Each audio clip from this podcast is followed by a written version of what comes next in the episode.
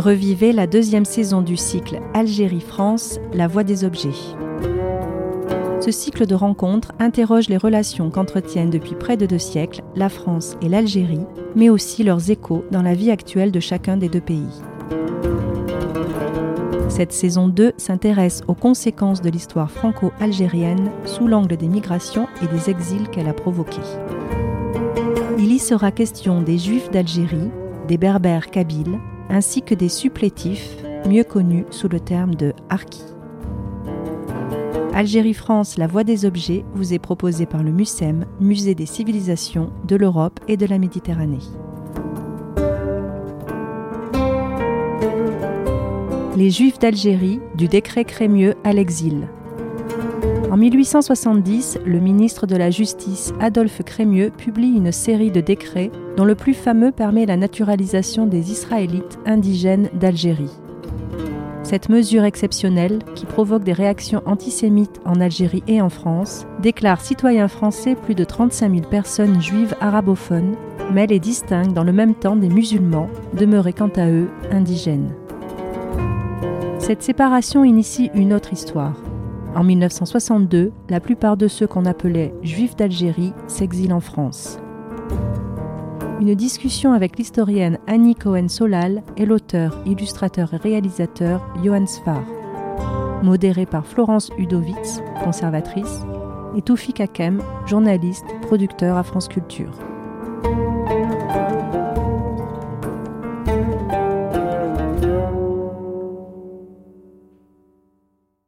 Bonjour, bonjour, merci d'être venus nombreux à cette rencontre autour de la mémoire des Juifs d'Algérie, les Juifs d'Algérie du décret Crémieux à l'exil, c'est l'intitulé donc de cette rencontre, et de la première rencontre entre Annie Cohen-Solal, l'historienne, et l'auteur euh, Johan Sfar, euh, euh, l'auteur entre autres, on va, beaucoup parler du chat du rabbin. Mais avant, avant de leur laisser euh, la parole. Je voudrais euh, d'abord laisser Florence Udovitz, conservatrice au musée Fabre de Montpellier, de restituer ce débat dans le cadre de ces rencontres autour de l'histoire de, la France et de l'Algérie. À vous, Florence. Euh, merci Toufik, merci à vous de nous suivre si nombreux durant ce cycle. Très simplement, il s'agit dans ces rencontres et dans ces soirées de faire comme une mini-exposition en une seule soirée afin que les objets prennent la place et peut-être la voix de cette histoire que nous avons tant de mal encore en France et aussi en Algérie, je crois, à, restituer. Et comme en tant que musée, nous conservons des objets de toutes sortes, mais des objets aussi qui concernent cette histoire, eh bien c'est la raison pour laquelle euh, nous avons imaginé montrer dans cette vitrine quelques objets représentatifs, euh, nous n'en avons pas forcément non plus, pour ensuite montrer d'une part comment ils peuvent rappeler le contexte dans lequel ils ont été produits, voir si véritablement euh, il est intéressant euh, d'organiser leur patrimonialisation et voir l'intérêt de ces objets pour raconter une telle histoire et l'étudier ensemble, y réfléchir ensemble. Et enfin, euh, eh bien, une prise de parole par donc mes invités, nos invités et mes voisins tout proches. Je crois que nous sommes vraiment très très heureux de les accueillir ce soir pour très simplement, à travers leurs mots, leur justesse, leur vérité, euh, restituer toute la sensibilité que l'on peut donner à cette histoire, l'incarner et euh, la vivre ensemble euh, dans ce moment privilégié au MUSEM. Donc je vais laisser la parole à nouveau à Toufik et bien sûr à nos invités. Alors, John Sfar, vous connaissez bien sûr le chat du rabbin. Et le chat du rabbin parle de cette histoire particulière des Juifs d'Algérie enfin je dis des juifs d'Algérie, mais plutôt d'une Algérie où il y avait encore des juifs qui vivaient avec des musulmans dans des quartiers euh, populaires, le quartier de la Casbah. Mais vous vous demandez pourquoi Annie Cohen-Solal, juste à côté de moi, qui est historienne, qui est plutôt la spécialiste de Jean-Paul Sartre, la première euh, biographie de Sartre, on, la doit bien sûr à Annie Cohen-Solal en 85, biographie qui a eu un succès euh, mondial. Vous avez aussi écrit sur Paul Nizan, vous avez écrit sur la peinture, sur Rothko. On attend pour euh, l'année prochaine, je crois, votre livre sur, euh, sur Picasso. Vous avez aussi écrit sur le marchand d'art Léo Castelli. Mais vous n'avez jamais parlé de cette histoire-là, et pourtant, la différence qu'il y a entre vous et Johan Sfar, c'est que vous, vous êtes né en Algérie, Annie Cohen-Solal. Alors, cette question, quand je vous ai posé la première fois, quand on a pensé à vous, d'abord, il faut que je vous dise qu'on a pensé à Annie Cohen-Solal en passant des coups de téléphone en Algérie, en leur disant, euh, par exemple, pour vous, et puis, et puis tout le monde nous a dit, mais cette culture-là, il y a une personne qui sait en parler, c'est Annie Cohen-Solal. Et chaque fois, je me posais la question, mais enfin, on la connaît, mais j'ai jamais lu de livre d'Annie Cohen-Solal parlant euh, d'Algérie. Et vous, vous m'avez répondu euh, tout de suite, mais dans tous mes livres, je ne parle que de ça. Et je vous ai reposé la question dans les livres sur, euh, sur Jean-Paul Sartre, sur la peinture, sur, euh, sur Nizan, sur Rothko, et vous m'avez dit exactement. Alors je me suis dit, mince, si je sais lire les bandes dessinées de John Sfar, peut-être que je ne sais pas lire les, les essais. Annie Cohen-Solal, pour commencer, alors cette histoire. Alors, ce qui est, ce qui est très très beau, c'est ce paradoxe qu'on incarne tous les deux quelqu'un qui naît, euh, vous naissez en 75, c'est ça? 71. 71. Et à Nice, et je peux même dire à, ta place, euh, Johan, qui n'est jamais encore allé en Algérie. Voilà, donc il ne met pas les pieds en Algérie et dont toute l'œuvre traite de cette histoire, mais euh, comme si on y était. Rabbin, On y était. le chat du rabbin, oui. Et moi qui y suis née, dont les parents y sont nés, qui l'ai quitté quand j'avais 13 ans, en 62, et qui apparemment n'en parle jamais. Mais en fait, toute mon, ma recherche, tous mes livres sont pétris de cette euh, obsession de l'Algérie. Et je vais prendre dans mon sac un objet que je vais vous montrer, qui va vous dire un tout petit peu ce que représente l'Algérie pour moi. C'est un morceau d'ambre. Pour moi, l'Algérie, c'est ça un morceau d'ambre, voilà, avec à l'intérieur des objets qui n'ont pas bougé depuis des milliers d'années. Euh, donc euh, la spécificité des Juifs d'Algérie, à mon avis, mais je, vais être brève pour commencer. Hein. La spécificité des Juifs d'Algérie, c'est de cette histoire, c'est que c'est une histoire très exceptionnelle parce qu'on était pris entre deux mondes, hein, le monde indigène et le monde colonial. Et il y a juste une petite chose, euh, à mon avis, Florence, que vous avez omis de dire, et je pense que c'est important dans votre historique. Vous avez parlé du décret Crémieux de 1870, et évidemment, toute notre histoire, c'est euh, l'histoire de l'abrogation du décret Crémieux plutôt que celle du décret Crémieux en 40. Hein. C'est-à-dire comment euh, la souffrance que c'était de perdre la naturalisation française, d'être, de retomber en tant qu'indigène. Mais la chose que vous avez omis de dire, je pense que c'est capital, c'est le code de l'indigénat. Juste après le décret Crémieux, qui sort ces 30 000 juifs de leur condition d'indigène, un an plus tard, cette mesure monstrueuse qu'est le code de l'indigénat qui arrache aux populations indigènes leurs terres pour les donner aux colons. Et donc, cette population d'indigènes qui était totalement soudée, vous avez redit les mots de métissage, d'intrication, etc., se retrouve euh, en, opposition, en, opposition, mm. on organise mm. leur conflit. Mm. Et donc, évidemment, les émeutes de Constantine, mais c'est organisé par le pouvoir colonial. C'est instrumentalisé, oui, oui, tout à fait. C'est ça. Donc, c'est ça, ça, qui est important. C'est qu'en fait, et, moi, euh, évidemment, je n'ai rien su de tout ça quand on a quitté Alger, donc on est passé par Marseille, donc chaque fois que je reviens ici, je pense, euh, on est parti le 6 juin 1962, et mon père était médecin, et sur le bateau, il a dit une chose, les larmes coulaient sous ses, lunettes de soleil. C'est un homme qui n'avait jamais pleuré.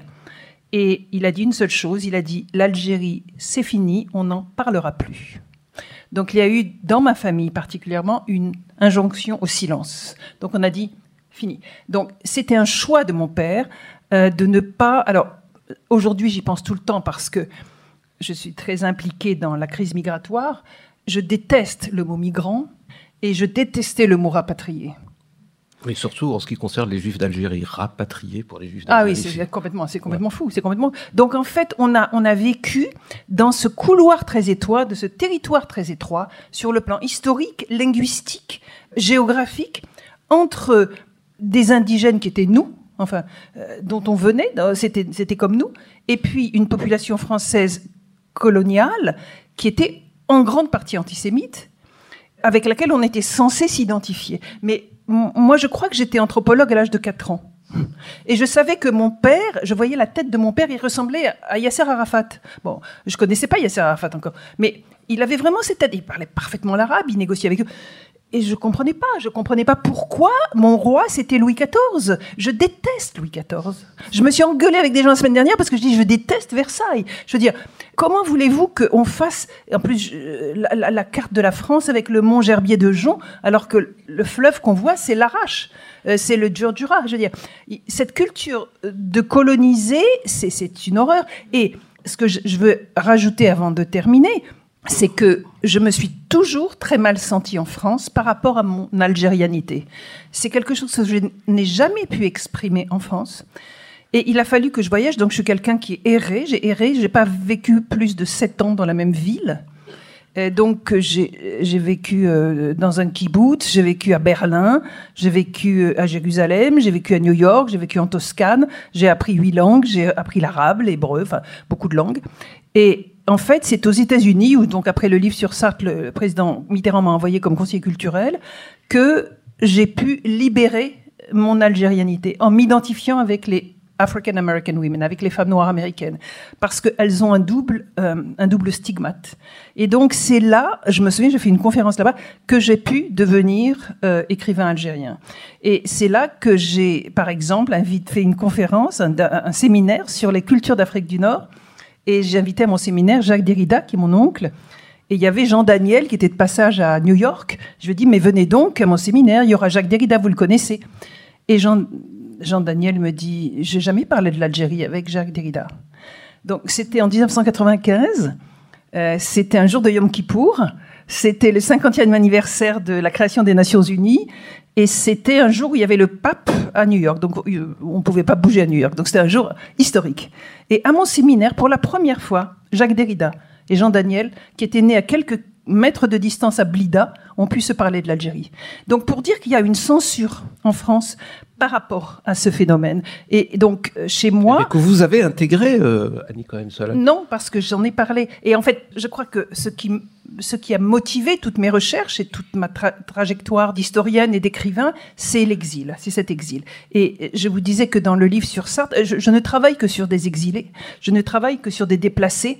Et c'est pour ça que je me suis intéressée au monde de l'art, parce que tout artiste visuel se déplace. En général, on ne trouve pas à l'endroit où on est né le maître, le, professeur ou le musée. Donc on doit se déplacer. Donc le livre sur les peintres américains, c'est la migration des peintres américains à Paris, parce que c'est à Paris que ça se passait, et le retour aux États-Unis. Euh, Léo Castelli, c'est un marchand qui est né à Trieste, euh, juif de Trieste, qui ont émigré euh, un peu partout, puis aux États-Unis. Mmh. Marc Roscoe, émigré de, mmh. de Russie. Et c'est les effets de l'exil sur la création. Et Picasso, c'était donc l'étranger par excellence, l'étranger en France, maltraité par la France.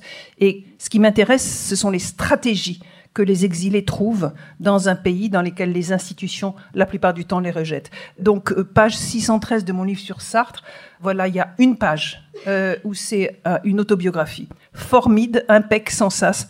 Comme tous les petits écoliers français, les enfants en tablier clair des écoles d'Algérie s'amusaient à utiliser ce nouveau trésor lexical des années 50, ces nouvelles clés emphatiques qui leur permettaient d'en rajouter sur les chansons à la mode ou sur l'apparition du premier Spoutnik. Alors que Jean Noin cravachait tambour battant ses foules, la France ressentait les premières douleurs de cet accouchement à l'envers qui allait la mettre à feu et à sang huit années durant. Car cette guerre d'Algérie, dont Sartre expliquait en 1957 qu'elle allait coincer le pays dans un piège abominable, était effectivement en train de gangréner tout le pays de Dunkerque à Tamanrasset s'effondrait inéluctablement, cet édifice colonial qui avait pourtant semblé de très loin prospère, solide et inaltérable, car peu importait à Paris, semblait-il, qu'on enseignât dans les écoles d'Elbillard, de Wargla ou de Tlemcen, à tous ces petits-enfants d'origine confondue, que leur pays possédait au centre un grand massif graniteux qui s'appelait le Massif central, etc., etc., etc. Voilà.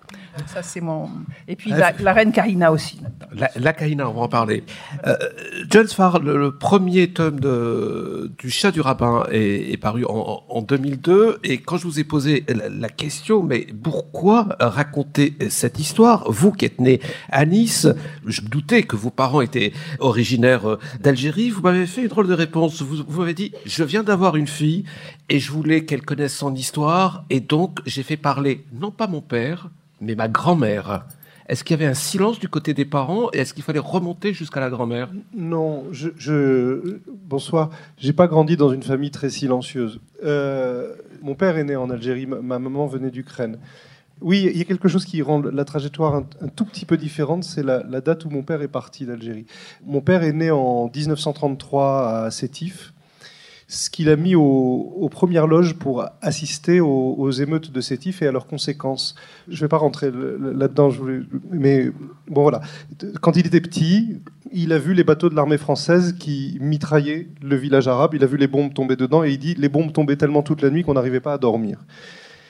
Là-dessus, ce, petit garçon euh, orphelin de père avec cinq frères et sœurs qui avait vraiment pas beaucoup d'argent, il, il, lui arrivait une tragédie quand il était petit, lui petit juif, c'est que un arabe a été accusé d'un crime que manifestement il n'avait pas commis, et la tragédie c'est que l'avocat a sauvé cet arabe de la pendaison.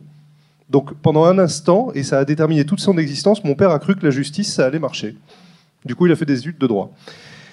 Vous le savez peut-être pas, mais en Algérie, il y avait deux parlements. Il y avait un parlement pour les gens normaux et il y avait un parlement pour les gens du pays qui n'étaient pas citoyens de leur propre pays. Alors ils avaient un parlement pour rigoler où ils votaient, ça n'avait absolument aucune conséquence.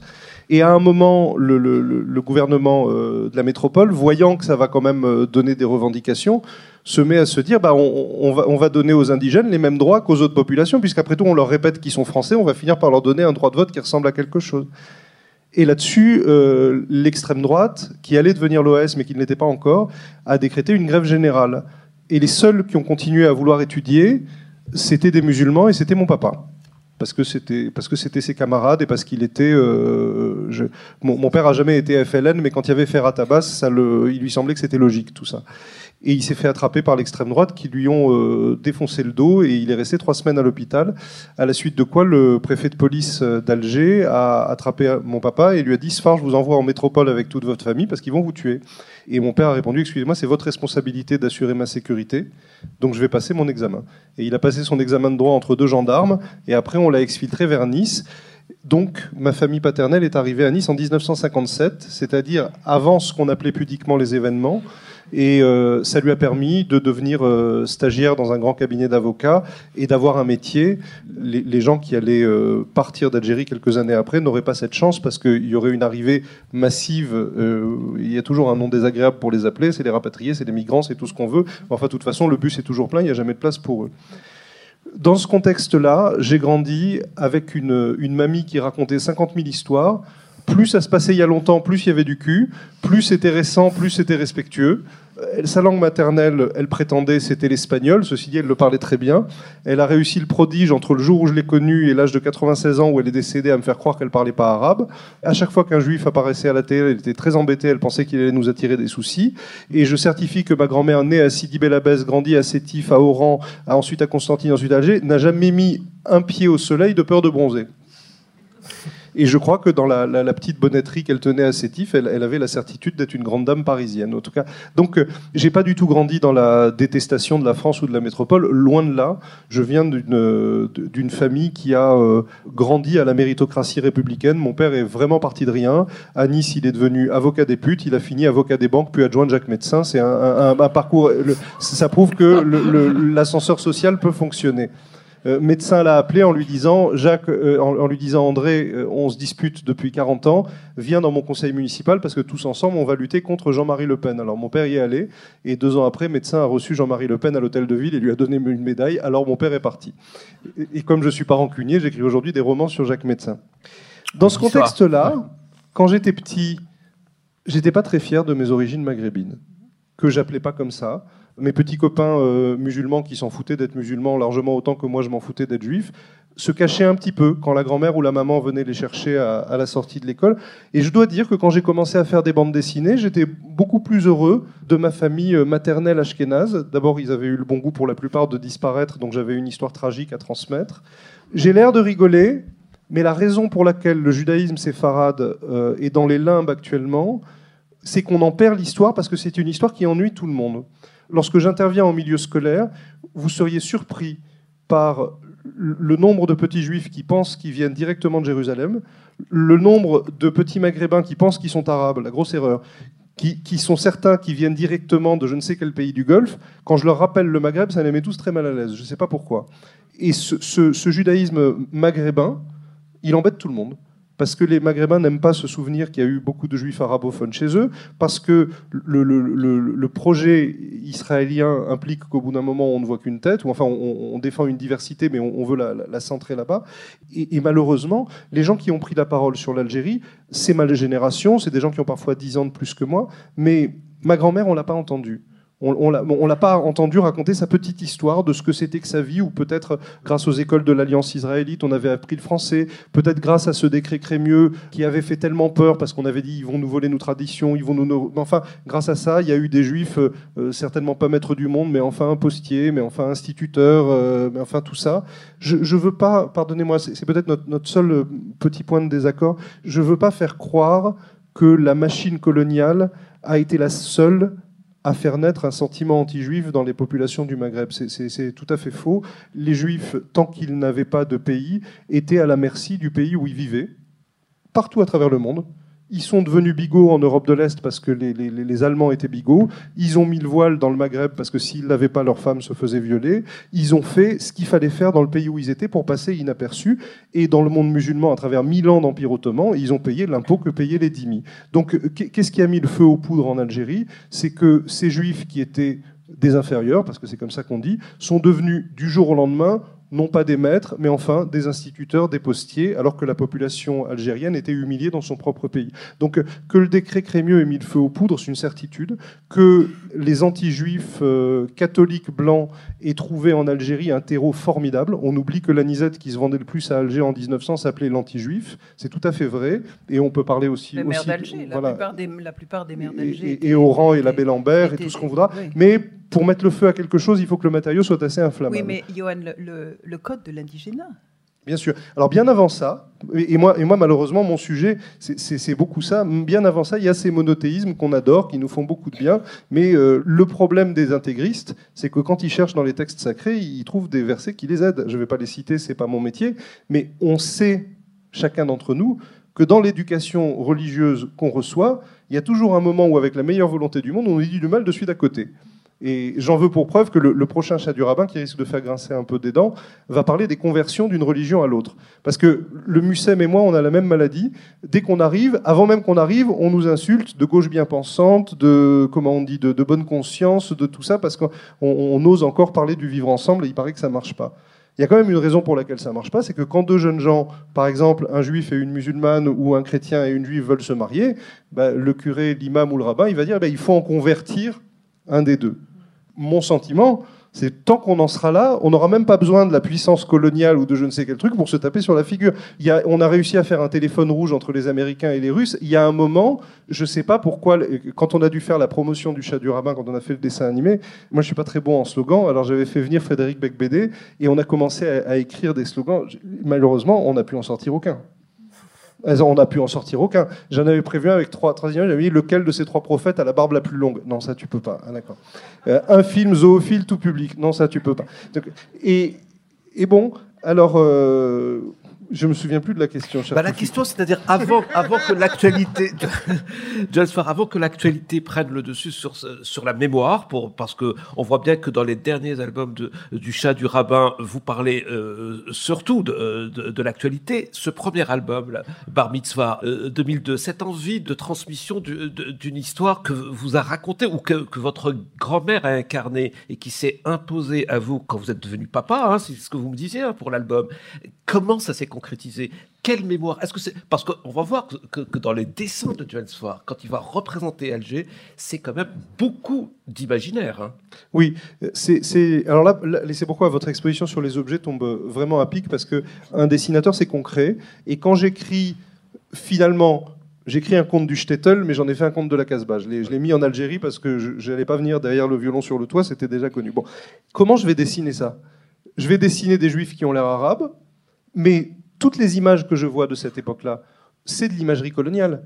Et alors très consciemment, j'ai utilisé l'imagerie coloniale, c'est-à-dire la, belle femme brune prenne de bijoux, la, la tribu Ouled Naïl où les femmes étaient plus riches que les hommes parce que forcément les, riches blancs les payaient. Bon, euh, il y, a une photo extraordinaire sur le, féminisme des Ouled Naïl. On en voit une qui fume et qui crache la fumée dans le visage du mari qui se tient comme ça.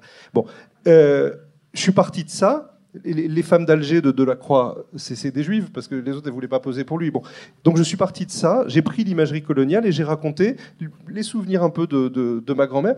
Et vous avez raison, les objets, je suis allé les chercher un peu partout. Mais même là, j'ai mis des gens en colère parce que je me suis interdit de copier de bons tableaux. Parce que si on, si on copie les tableaux de Delacroix, on est écrasé. Donc je suis allé voir tous les mauvais tableaux coloniaux qu'il y a d'Algérie, qui sont, euh, c'est comme Venise, c'est à la fois c'est catastrophique et c'est plein d'infos. Donc j'avais ça, j'avais des cartes postales et tout.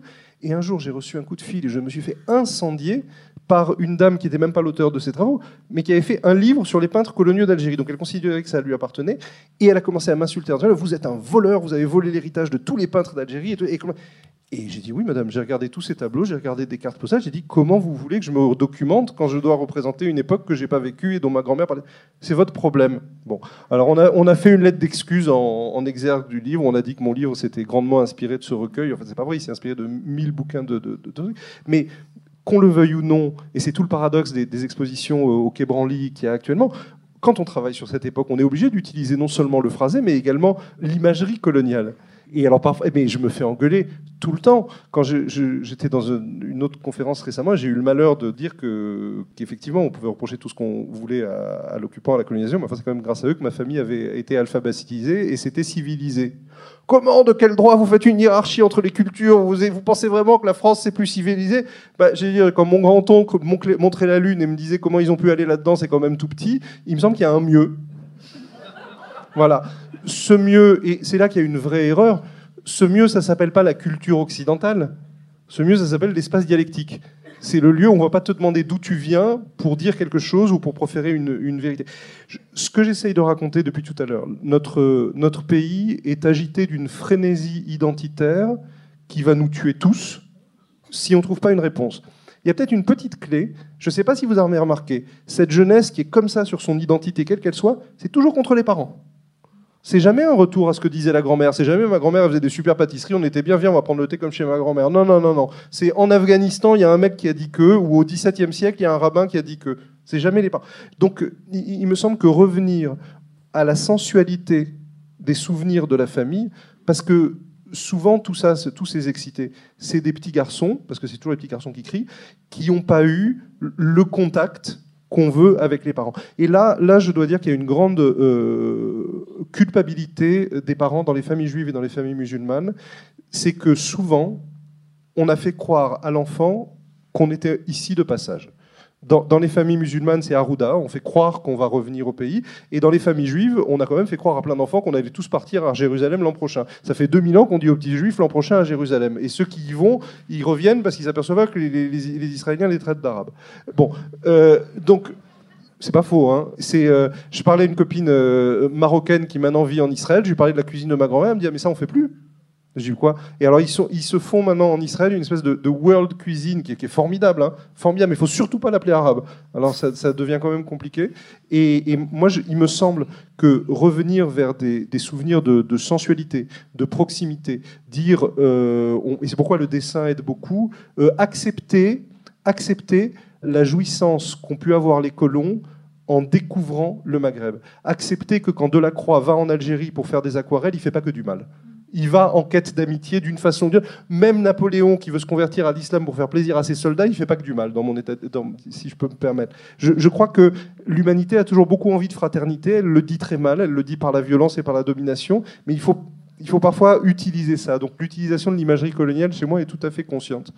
Mais cette réponse de Johannes Farr, c'est une réponse que vous faites aujourd'hui. Est-ce que en 2002, donc euh, en 2001, quand vous décidez de raconter le chat du rabbin, vous êtes obsédé par ce qui se passe euh, Il y, a- de bonnes raisons de s'inquiéter, mais, à l'époque, c'était quoi? C'était une envie de transmettre une culture, la culture de votre grand-mère, que vous voyez euh, disparaître? C'était une manière de dire aussi à votre fille, je viens de cette histoire-là, ou c'était juste une manière, comme vous l'avez plus ou moins dit au début, de parler de ces juifs dont on parle jamais parce qu'ils sont euh, arabes, parce qu'ils sont des séfarades et pas Alors, des alors, deux choses. À l'époque, il me semble qu'on était tous, autant qu'on est, beaucoup plus lucides qu'aujourd'hui. C'était au, au lendemain du 11 septembre, et les éditoriaux dans les journaux étaient beaucoup plus mûrs que ce qu'on lit aujourd'hui. On nous écrivait dans tous les journaux, de droite comme de gauche, on essaye de nous imposer un choc des civilisations.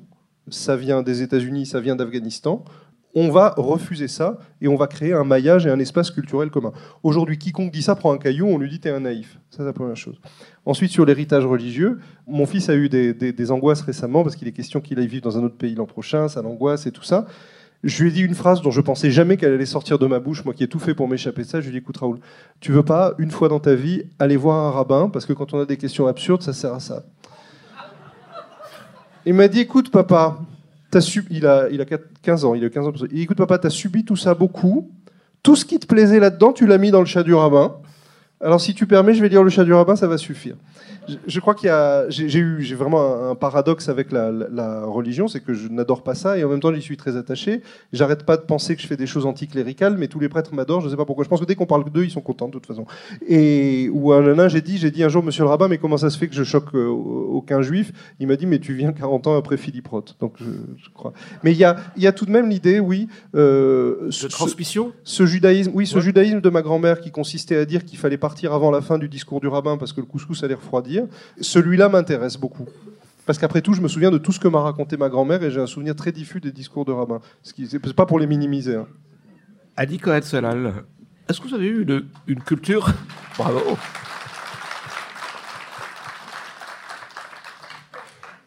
Est-ce que ça existe une culture juive algérienne?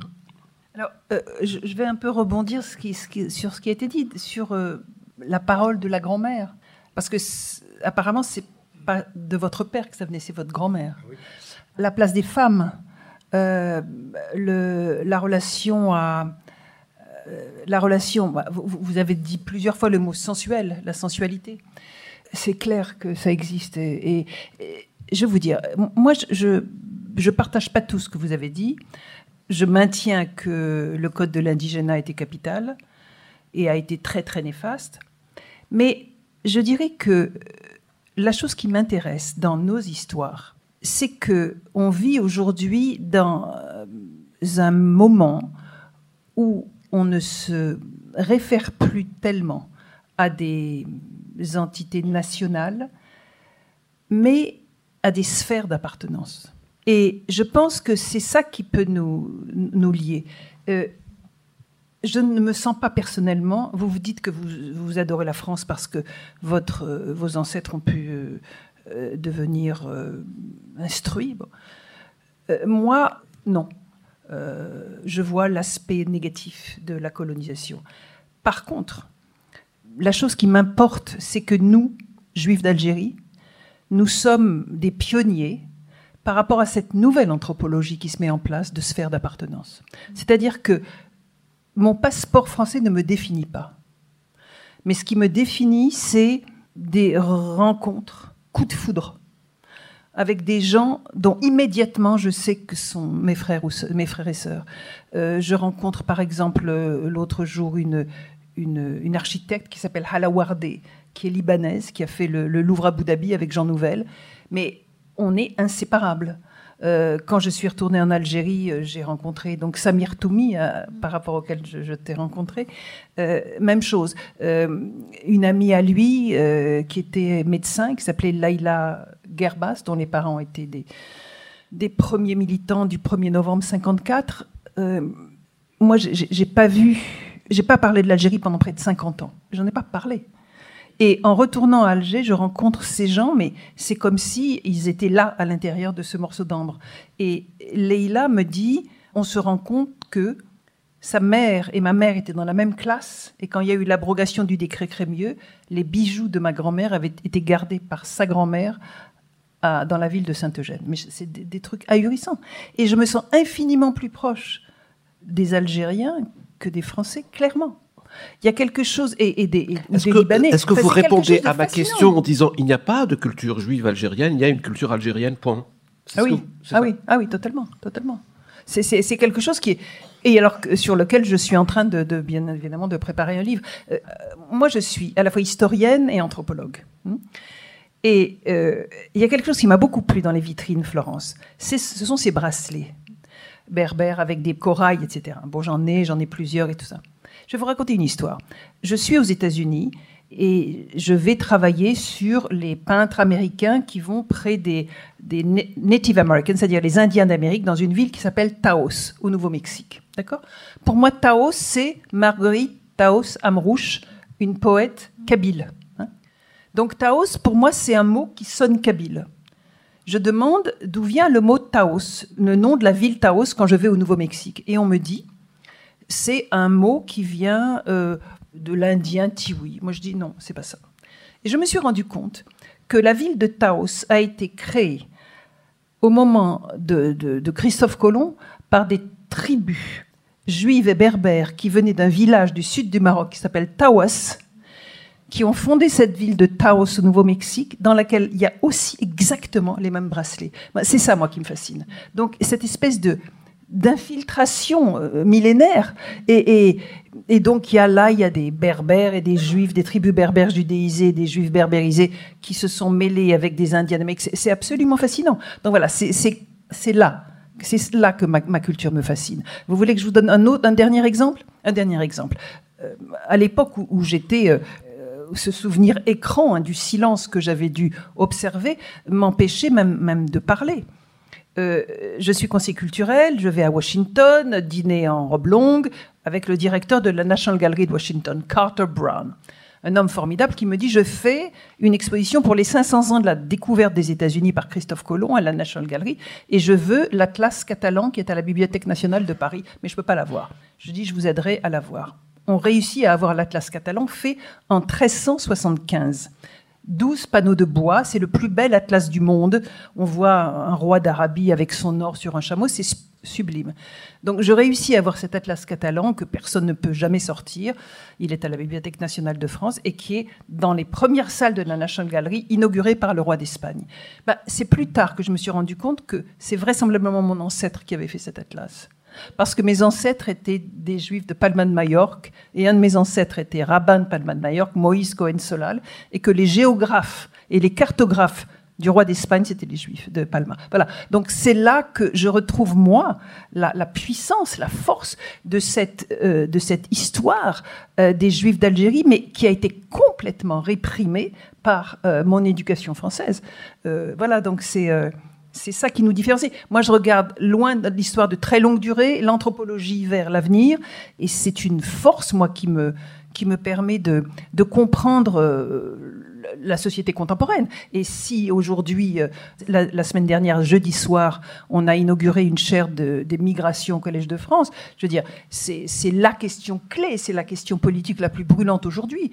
Et je pense que par rapport à ça, une, expérience d'exil, c'est... Euh, c'est une clé qui permet de dire que, bien évidemment, euh, la politique actuelle est, insuffisante.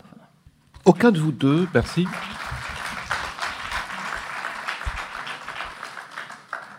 Alors, aucun de vous deux ne parle arabe, et je rectifie tout de suite, sinon Johannes va me faire tout un scandale. Aucun de vous ne parle une langue maghrébine.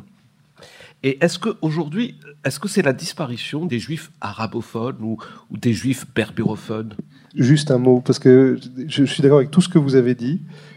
Cependant, ah. euh, pour euh, venir vers vous après euh, à peu près 30 ans d'intervention en milieu scolaire, et même si tout ça est vrai, venir voir des gamins qui viennent d'une ancienne colonie française et leur raconter une histoire dans laquelle ils sont des victimes, la France leur a fait énormément de mal, et tiens, prends un caillou, jette-le je, préfère pour ma part, quand je les vois, raconter l'histoire d'un Maghreb et d'une Afrique extrêmement complexe, dans laquelle tout le monde a eu sa part d'invasions successives. Et j'essaye, même au, prix de, torsions sur l'histoire, parce que moi je suis un narrateur, de leur raconter un espace dialectique dans lequel ils vont avoir leur place autrement que comme une victime, autrement que comme, quelqu'un qui vient se venger. Et on ne mesure pas à quel point et je vais le dire de la façon la plus caricaturale possible, l'occidental qui explique à quel point il déteste l'Occident, à mes yeux, est plein de mépris vis-à-vis de l'enfant de colonisé à qui il s'adresse. Ça, c'est, et je parle de professeurs, je ne parle pas d'universitaires, je parle de quand on parle à des enfants. Ce que j'essaye de leur raconter, c'est qu'on a eu toutes sortes de colonisations successives en Algérie, la dernière en question étant l'arabisation, et que et, maintenant, maintenant c'est la Chine, il paraît, et que ce territoire, pourquoi je m'intéresse aux rabbins d'Algérie et pourquoi j'ai trouvé si peu de documents sur les rabbins d'Algérie quand j'ai commencé à travailler sur le chat du rabbin? Il y avait plein de choses sur les rabbins du Maroc. Euh, Zafrani a écrit des choses formidables heureusement qu'il était là. Sur les rabbins d'Algérie, il n'y avait rien parce qu'il y a une chose qu'ils ont appris de la France, les Algériens, et depuis toujours, c'est de s'engueuler. C'est le lieu où on s'engueule, le lieu où on est obligé de faire avec les autres, le lieu où il n'y a pas de royaume, donc c'est compliqué. Donc il y a cette espèce d'humilité du, rabbin algérien que j'ai appelé un garagiste de la foi. C'est-à-dire, il égorge des poulets, il fait des prières, il machin. On est en train d'en souffrir jusqu'au sein même du judaïsme séfarade. Armand Abécassis a écrit un article extraordinaire il y a quelques semaines sur les complexes des religieux séfarades qui, depuis 30 ans, ne parlent que du racidisme d'Europe de l'Est parce qu'ils ne connaissent pas ou n'assument pas leur propre culture et ils en viennent même le jour de Kippour à faire deux fois la prière de Moussaf parce que les Ashkénazes font comme ça.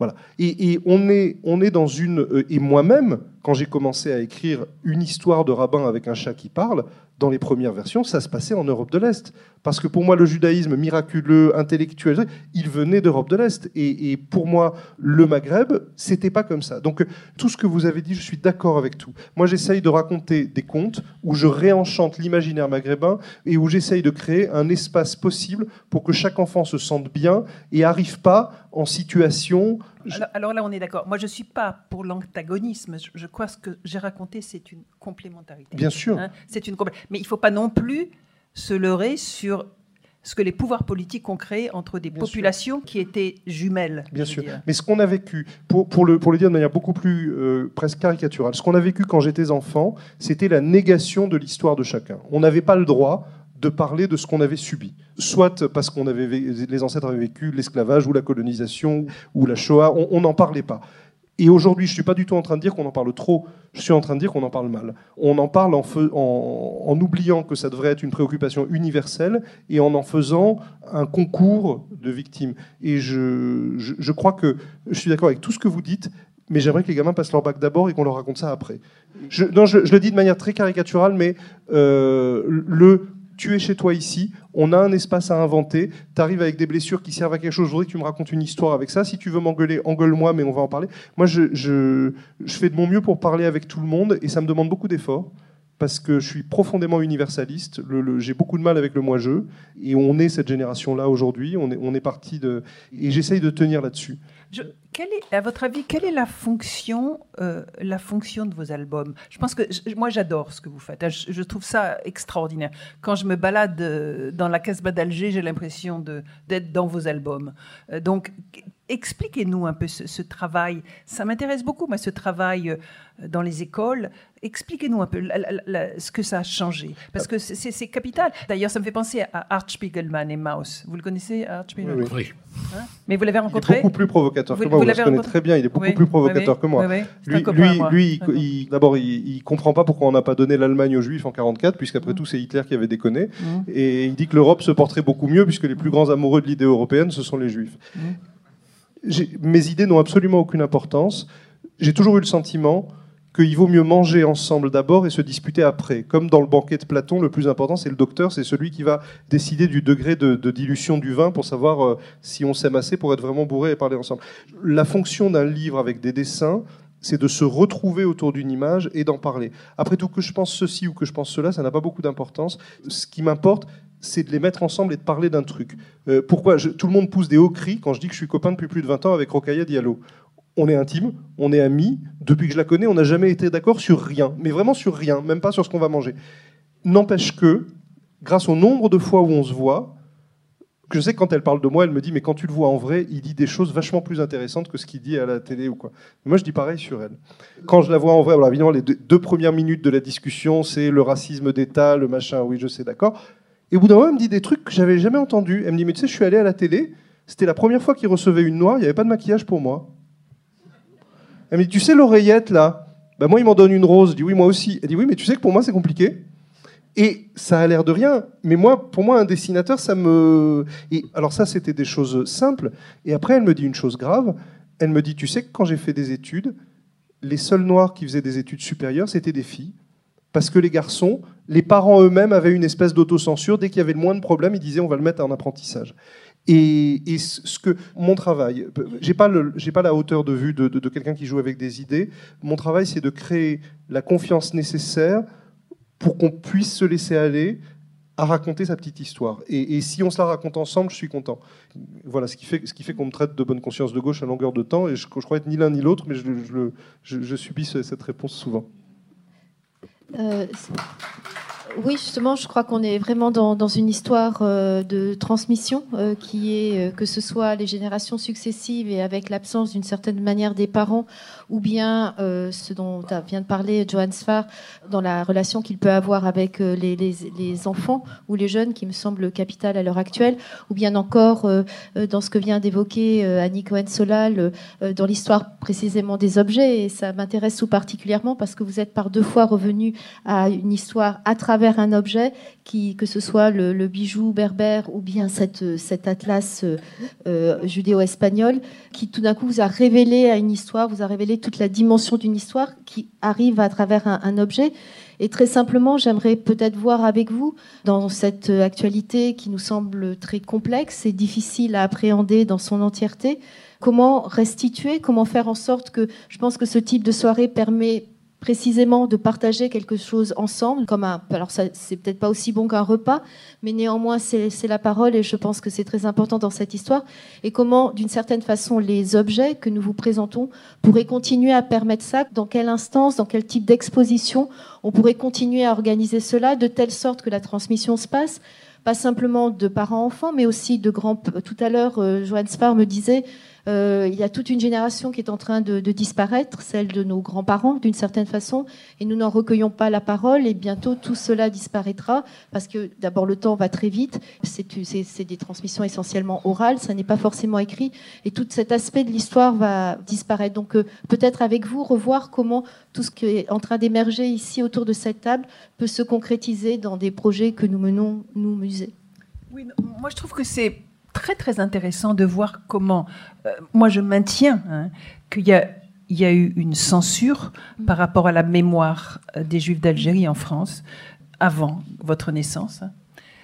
Et je maintiens et je pense que vous avez trouvé un angle formidable. Et je pense que. Et l'angle formidable, c'est la bande dessinée ah, oui, oui, oui. Ah oui, oui, oui, absolument. Et l'humour, et, et, et, oui. Et c'est génial, enfin, c'est vraiment génial, cet angle qu'il a trouvé. Mais si vous voulez, je repère que en France, et je ne veux pas faire de victimisation, mais j'explique des choses. Hein. A des, c'est un pays de tradition catholique qui tente à ne pas vouloir revenir sur les traumatismes de la mémoire collective. Hmm. Je prends l'exemple de Sartre, par exemple. Sartre, c'est un homme qui, très tôt, a dénoncé des traumatismes de ce pays, notamment hein, en 1946, il écrit Réflexion sur la question juive. Qu'est-ce que l'antisémite? C'est l'époque où personne ne voulait parler de la collaboration, hein, personne ne voulait parler du Veldiv, etc.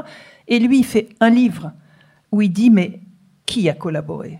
Et il, fixe son projecteur très précisément sur la chose dont on ne voulait pas parler. Parce que la tradition française, c'est de mettre les, problèmes sur le tapis, de mettre le tapis dessus et de ne pas en parler. Il a refait la même chose au moment de la colonisation. Il a écrit les articles les plus forts sur la colonisation en Algérie. Il a fait, ça, il a, fait la même chose sur la torture. C'est lui qui a aidé euh, les porteurs de valises. C'est lui qui a fait basculer l'opinion publique au moment de la guerre d'Algérie.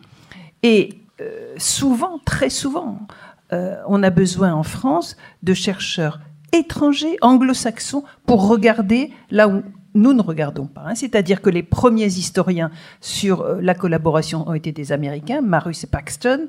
Euh, sur la guerre d'Algérie, c'était des Américains, etc. etc. Donc, moi, je pense que par rapport à ce, non-dit, ce blanc, hein, ce grand blanc, il faut trouver des angles pour permettre de faire circuler l'information, l'image, la sensualité. Et ce que vous avez fait est, exceptionnel. Mais, alors, Mais je vous donne un autre exemple. il, y a un, il y a deux ans, au Collège de France, Patrick Boucheron fait sa leçon inaugurale. Hein, Patrick Boucheron, c'est un, euh, il a 50 ans, il est très très jeune pour être élu au Collège de France, et il travaille sur la cité médiévale en Italie. Voilà. Tout d'un coup, il arrive Et il fait cette communication où il commence par la place de la République, avec le monument de la, la place de la République qui sert d'hôtel pour les bougies, pour les petits textes, pour tous les gens qui viennent se recueillir après les attentats. Et il termine en disant qu'il faut, il se, réfère à Al-Hidrissi, le géographe du XIIIe siècle à Palerme, qui était le géographe euh, arabe du roi Roger de Palerme, et qui avait fait une géographie, une nouvelle géographie. Et Patrick Boucheron redonne toute sa valeur à ces, ce qu'il appelle ces commerçants, ces marchands, ce mouvement réticulaire des marchands de la Méditerranée, qui était bien loin des aplats colorés des cartes d'histoire de notre enfance. Donc, au Collège de France, pour la première fois, quelqu'un vient dire cette histoire-là, l'histoire des relations des marchands, des grands marchands du Moyen-Orient et de la Méditerranée, c'était une histoire capitale que la France a effacée. Mais il a fallu longtemps. Et ça, c'est le Collège de France si vous voulez. Donc c'est l'institution créée par François Ier en 1515, vous voyez. Donc les choses bougent, mais lentement c'est très archaïque.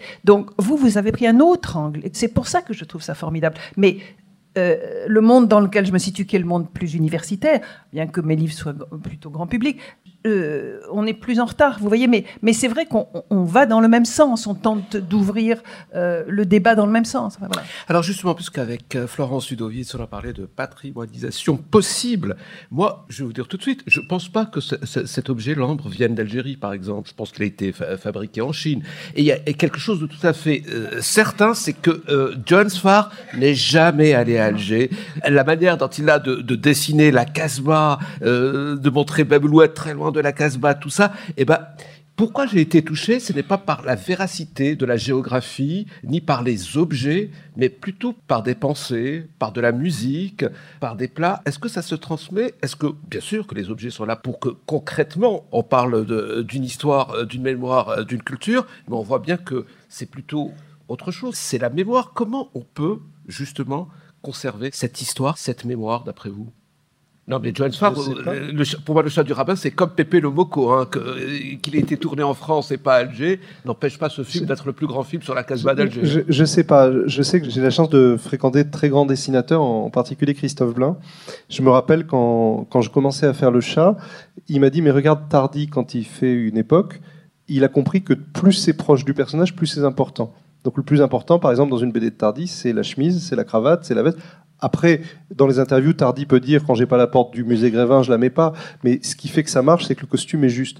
Donc, si on souhaite dessiner le chat du rabbin, il y a une morphologie de la babouche à apprendre. Et quand on a fait le, dessin animé du chat, j'ai fait venir euh, mes comédiens, je leur ai mis des babouches, et mes dessinateurs ont fait des babouches pendant toute une journée. C'est un exercice de morphologie extraordinaire. Mais ça, cette manière de, s'approcher d'un objet et de jouer avec, de se rappeler les, rêveries de quand on était chez une grand-mère, quand on était petit. Et euh, si je dois faire un aveu, dessiner ce qu'on aime quand on est adulte, parce que peut-être quand on était enfant, on ne l'aimait pas. Moi, quand j'étais petit, euh, toute référence à, mon origine maghrébine me mettait mal à l'aise ou m'angoissait. Euh, je trouvais ça pas extrêmement intéressant, à vrai dire.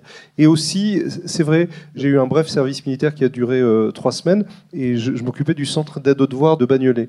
La, plupart des gamins qui étaient là étaient, étaient maghrébins, et dès tout petit, ils se trimballaient une colère contre les juifs, un énervement contre les juifs, qui pouvait pas venir d'ailleurs que de la famille, parce qu'il n'y avait même pas l'école coranique derrière. C'était des choses. Et je comprenais pas. Je comprenais pas parce que c'est la première fois que j'ai été au contact de ça. L'extrême droite, je connaissais ça, j'ai jamais vu. Et il y a un truc qui m'est venu à, à l'esprit. D'un côté, je me suis dit, ils comprennent pas les endroits où on se ressemble et les endroits où on se ressemble pas. Les endroits où on se ressemble, c'est les vêtements, c'est la cuisine, c'est le machin. Les endroits où on se ressemble pas, et ça c'est gravissime parce qu'on leur a pas raconté.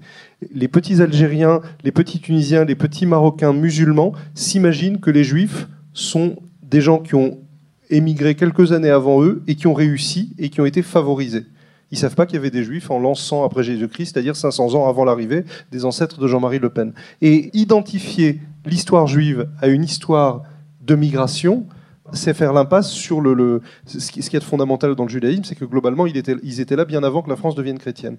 Et ça, il faut casser cette histoire-là chez les gamins, qu'ils arrêtent de croire qu'il y a eu deux poids, deux mesures, que tout le monde est arrivé ensemble et qu'on a tout donné aux juifs et qu'on n'a rien donné aux musulmans. Parce que ça n'a pas été ça l'histoire. C'est fou, vous revenez toujours à, aujourd'hui, à l'état de la France d'aujourd'hui. Mais parce qu'il y a que ça qui m'intéresse. C'est ce que dit, euh, Ouais. je, je sais plus quel producteur de cinéma dit la seule raison pour laquelle on fait des films en costume, ça coûte tellement cher, c'est parce que ça nous parle d'aujourd'hui.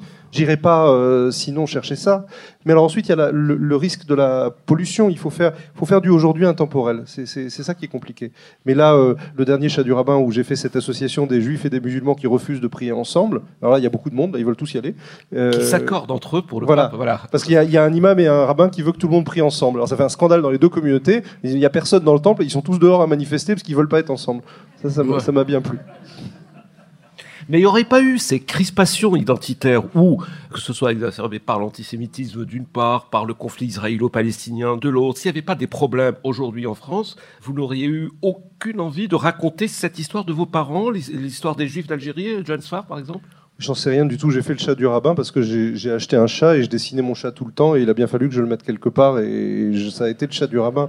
Puis il y y y a aussi une, une espèce. Vous savez, quand j'étudiais l'histoire de l'art, mon, mon prof qui avait pas bon goût était super fan de Clazen. Alors Clazen, Clazen, Clazen, qui était formidable. Il fait des serrures, c'est philosophique. Et un jour, il voit Clazen et Clazen lui dit mais non, mais c'est parce qu'on me demande que de faire ça. Et donc euh, moi, ce qui s'est passé, c'est que le non. Puis il y a les filles juives aussi quand, j'étais petit, un jour j'ai demandé à mon père ce que ça voulait dire d'être homosexuel. Il m'a dit c'est aussi grave que si tu fréquentais une fille non juive.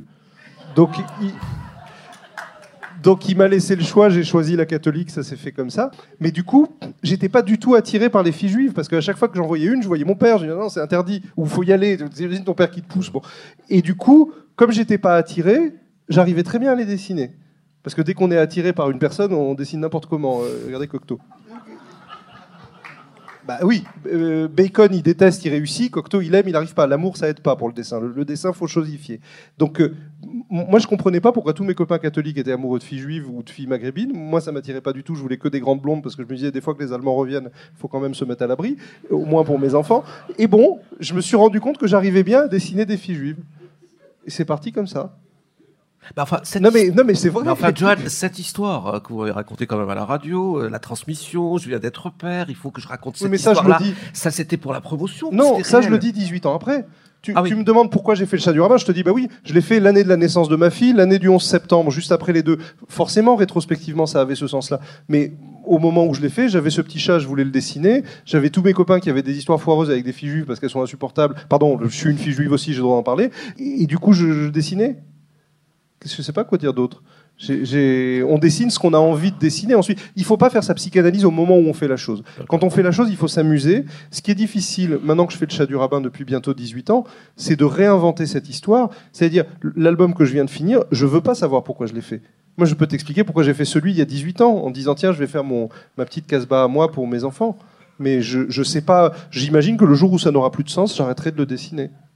Annie Cohen-Jalal, je- le fait de ne plus parler la langue arabe, que les juifs euh, dits de langue arabe, de langue maghrébine euh, disparaissent avec le temps, ça vous affecte ou pas tant que ça? Parce qu'il y a eu des changements tout le temps, tout le temps, tout le temps c'est- c'est- c'est- c'est- Oui, ça m'affecte énormément. C'est c'est grave.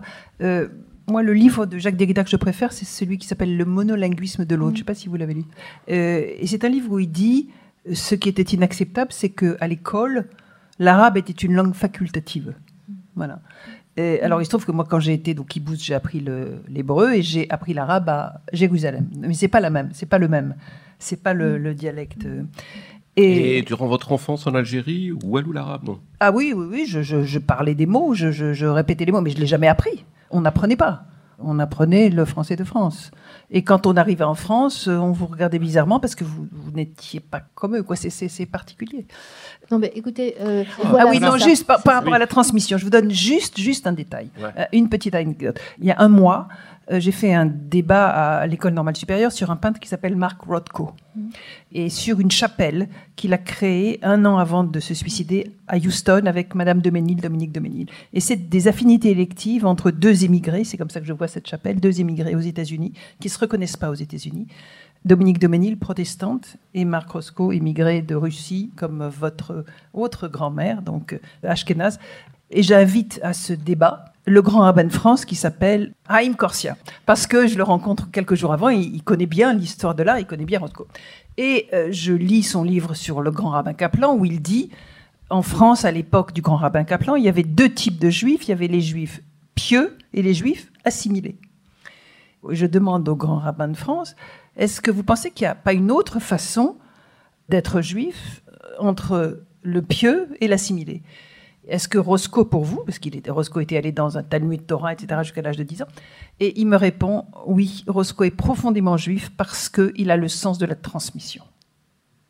Et Roscoe était effectivement, vous avez, vous, quelque chose d'un éducateur. Vous, êtes très, très, très profondément éducateur. Et, c'est vrai que vous êtes pétri de, par cette dimension de la transmission, à la fois celle que vous avez acquise et celle que vous donnez. C'est ça que je trouve intéressant. Pourtant, je, je sors jamais d'une classe en disant ça s'est bien passé, tout va bien. À chaque fois que je sors d'une classe, je me dis on va pas s'en sortir. Bah, c'est ça l'aiguillon. Euh, je crois que maintenant nous allons vous inviter à rejoindre la sortie pour retrouver nos invités. En vous remerciant euh, bien sûr d'être venus nombreux. Merci. vivement. Merci, Merci Johan Spar et merci Annie Cohen-Solal. Merci beaucoup. bonne- et très bonne soirée. À la semaine Florence. prochaine.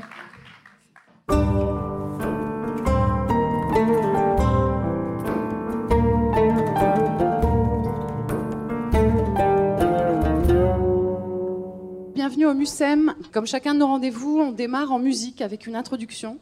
Euh, grâce à notre partenariat avec la Cité de la musique de Marseille, ce soir, on est très heureux de vous proposer un ensemble de musique Chabi. Alors normalement, la musique Chabi, ce sont des soirées qui s'étirent, hein, qui peuvent durer plusieurs heures. Ce soir, ce sera plutôt de l'ordre de la mise en bouche. Je vous présente tout de suite les musiciens. Ce soir, nous accueillons Farid Zebroun au banjo. Hassan Karbiche à la mandole. Zohir Djemai au violon. Et Youssef Kasbadji aux percussions. Très bonne soirée, à bientôt.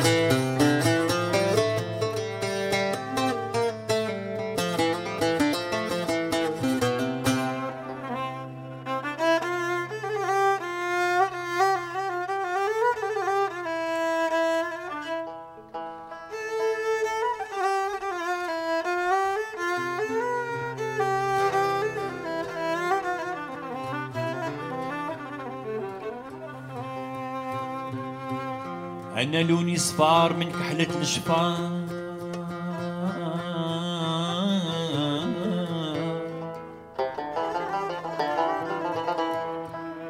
ورجع قوتي مرار وقوة درار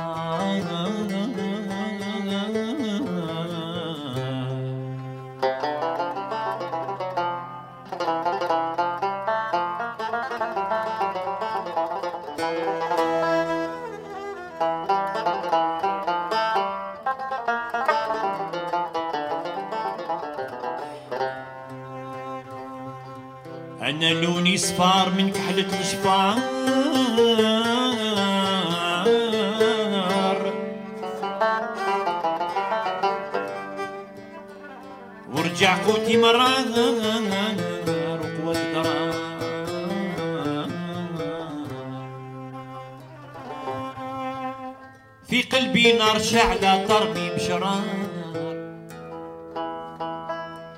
والليل مع النهار صبرت والدرار.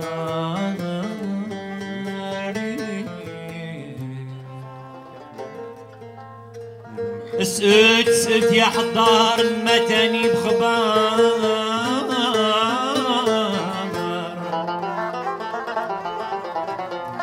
سئلت يا حضار المتاني بخبار. غزال القفار ريتو ببصار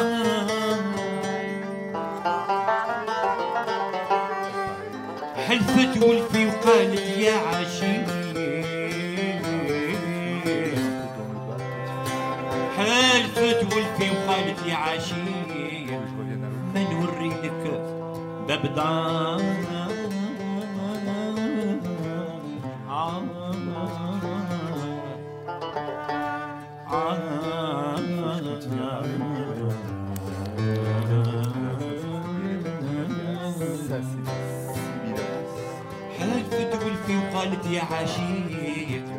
ما نوري لك باب باب دار. هي ميلي صدر حنين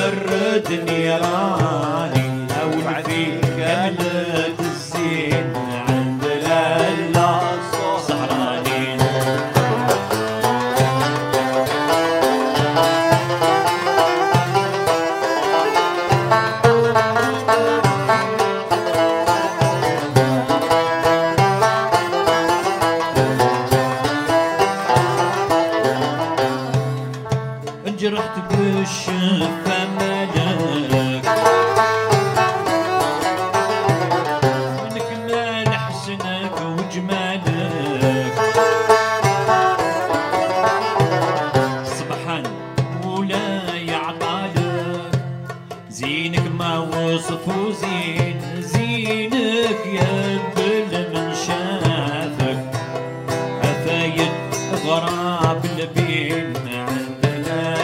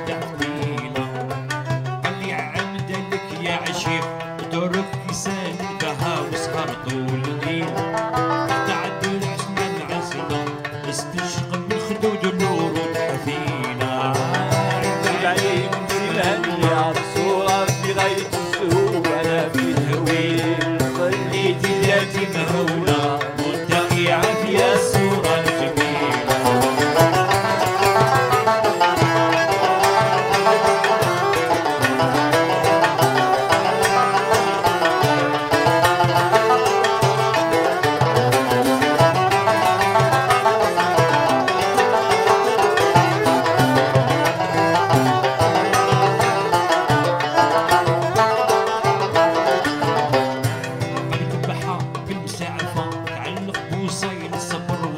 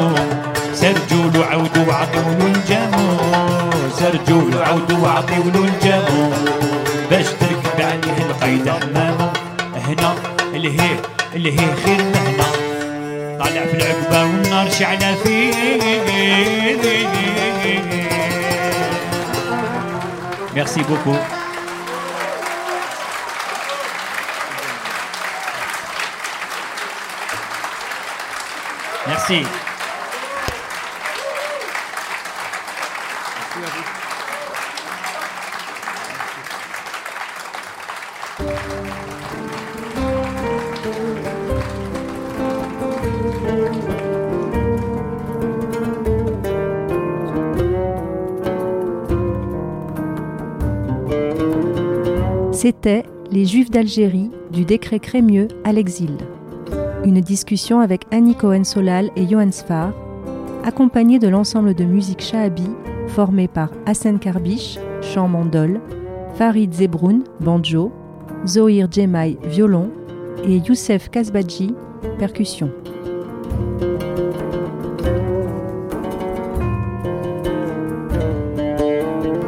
Un podcast de la série Algérie-France, La Voix des Objets proposé par le MUSEM.